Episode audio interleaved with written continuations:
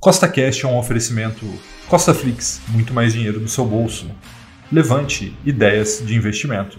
Seja bem-vindo a mais um podcast que tem por único objetivo colocar mais dinheiro no seu bolso. E no podcast de hoje eu vou te mostrar os três fundos imobiliários de papel que eu vou comprar agora no mês de julho de 2021 para fortalecer a minha renda passiva de longo prazo. Então, se você já gostou do tema desse podcast, não deixe de seguir o Costa Cash aí na sua plataforma, pois temos três podcasts por semana, sempre com o mesmo intuito, colocar mais dinheiro no seu bolso. E lembrando, nada que eu falo aqui é uma recomendação nem de compra nem de venda, é apenas para te inspirar a construir renda passiva através do mercado financeiro, tá bom? Então, vamos lá. O primeiro fundo imobiliário que já está aqui na minha lista para eu comprar agora no mês de julho de 2021 é o REC R11 da gestora BRL Trust, tá? Ele é um fundo de papel que ele é um misto, tá? Ele é um meio high yield e também meio high grade, né? O que, que é isso? Ou seja, ele tem grandes devedores no sentido assim de, de excelente qualidade, né? E também tem alguns devedores que não têm uma qualidade tão grande assim, mas também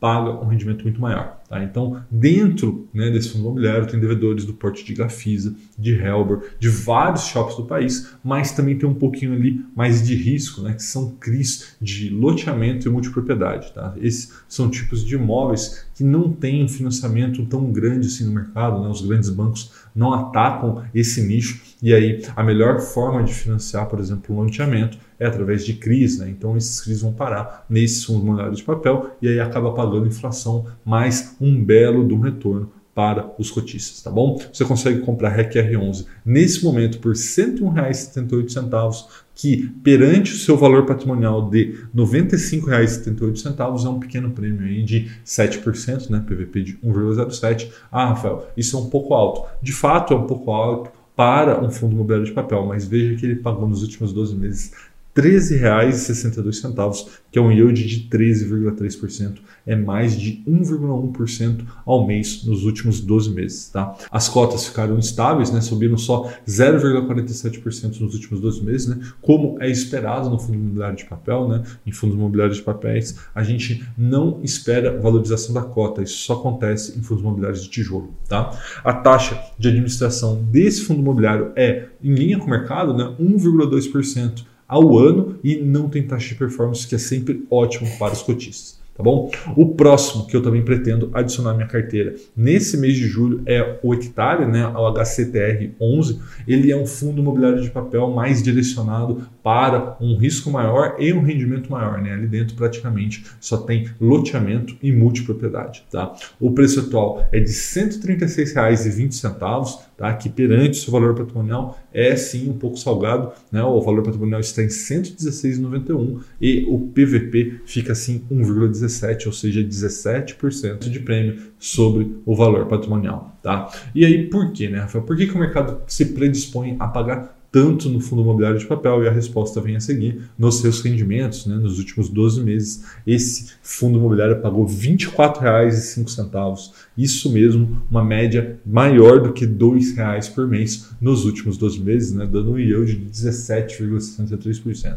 Tá? As cotas também ficaram estáveis, né? subiram em só 4,77%. Lembrando, fundos imobiliários de papel, não esperamos valorizações de cotas. Tá?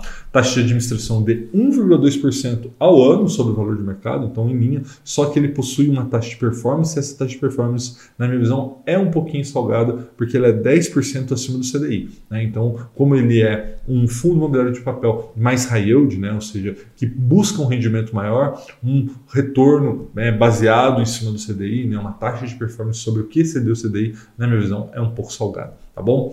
Então, e o último fundo imobiliário de papel que eu vou estar comprando agora no mês de julho de 2021 é o Capitânia, né, o CPTS11. Tá? Ele é um fundo imobiliário de papel com crise dos mais diversos setores da economia. Ali dentro tem logística, tem shopping, tem comercial, parte de varejo tá? e grandes empresas. Tá? Então ele é mais um high grade. Né? Então Brasil Foods, Helber, Grupo Pão de Açúcar, Petrobras, BR Malls, enfim, grandes empresas são devedoras desse fundo imobiliário de papel. Tá? O preço dele atualmente é de R$ 101,14, perante o seu valor patrimonial, que está em R$ 95,06, é um prêmio de 6%, né? ou seja, um PVP de 1,06. Não é nenhuma barganha, mas lembrando, né, é um fundo imobiliário high grade, então normalmente eles pagam um pequeno rendimento e você vai ver que não é o caso. Né? Nos últimos 12 meses ele pagou R$ 10,97, que dá um yield de 10,86% para um fundo imobiliário deste quilate, né, ou seja, com esse quilate de devedores,